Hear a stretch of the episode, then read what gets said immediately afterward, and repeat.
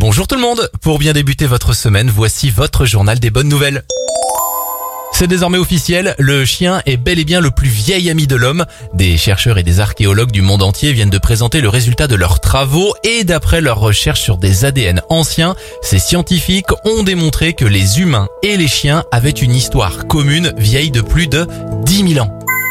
Bonne nouvelle sur le fond de l'égalité homme-femme. D'après une étude, 7 hommes sur 10 seraient prêts à dévoiler le montant de leur salaire pour faire avancer la cause de l'égalité salariale. Je vous rappelle que cette inégalité entre les sexes s'est encore plus creusée cette année. On conclut avec cette invention géniale. Des ingénieurs ont réussi à créer une peinture qui pourrait réduire les besoins en climatisation.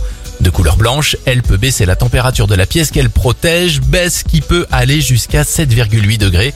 Les derniers tests sont en cours, mais cette innovation pourrait arriver bientôt dans nos intérieurs et aussi sur les peintures extérieures des bâtiments et buildings, permettant ainsi de baisser les futures consommations de chauffage ou bien encore de climatisation. C'était votre journal des bonnes nouvelles. Il est disponible maintenant totalement gratuitement en replay sur notre site internet et notre application Radioscoop.